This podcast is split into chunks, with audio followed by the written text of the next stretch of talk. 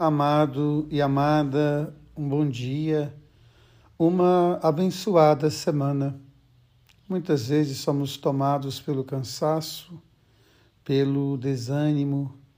O nosso tempo é um tempo paradoxal. Nós temos facilidades para tantas coisas e não temos tempo para nada. Sempre tomados pelo cansaço. E é interessante quando a palavra de Deus traz hoje para nós, em consonância com a liturgia de ontem, esses textos tão significativos. O povo que andava na escuridão viu uma grande luz. Um filho nos foi dado, um presente de amor.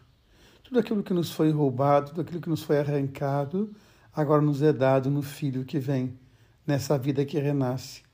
Que essa vida possa brotar em você você possa vencer o seu cansaço, o seu desânimo, o seu medo, que você possa superar as dores que às vezes têm tomado o seu coração.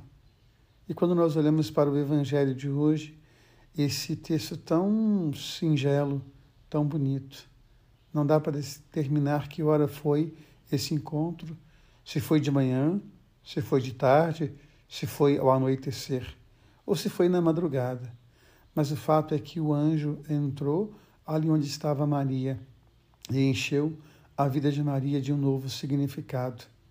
Que Deus possa enviar você agora o seu anjo, que ele possa falar ao seu coração.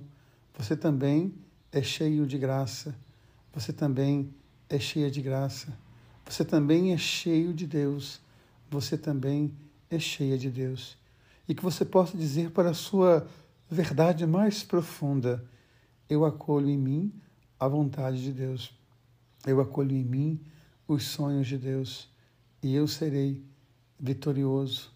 Eu serei vitoriosa, porque eu sei que Deus ama em mim e Deus me ama. Que você possa, ao longo dessa semana, colocar, como eu pedi ontem, todas as suas angústias, as suas dores diante de você e dizer a elas: apesar de você, amanhã há de ser um novo dia que você possa sentir a presença do anjo de Deus na sua vida, essa estrela que te ilumina, que te arranca de todo o cansaço que te faz vencedor e que te faz vencedora. Que você possa sentir esse anjo que fala ao seu coração. Você é cheio de Deus, você é cheia de graça, você ilumina a minha vida. Um beijo no coração. Deus ama você Deus ama em você.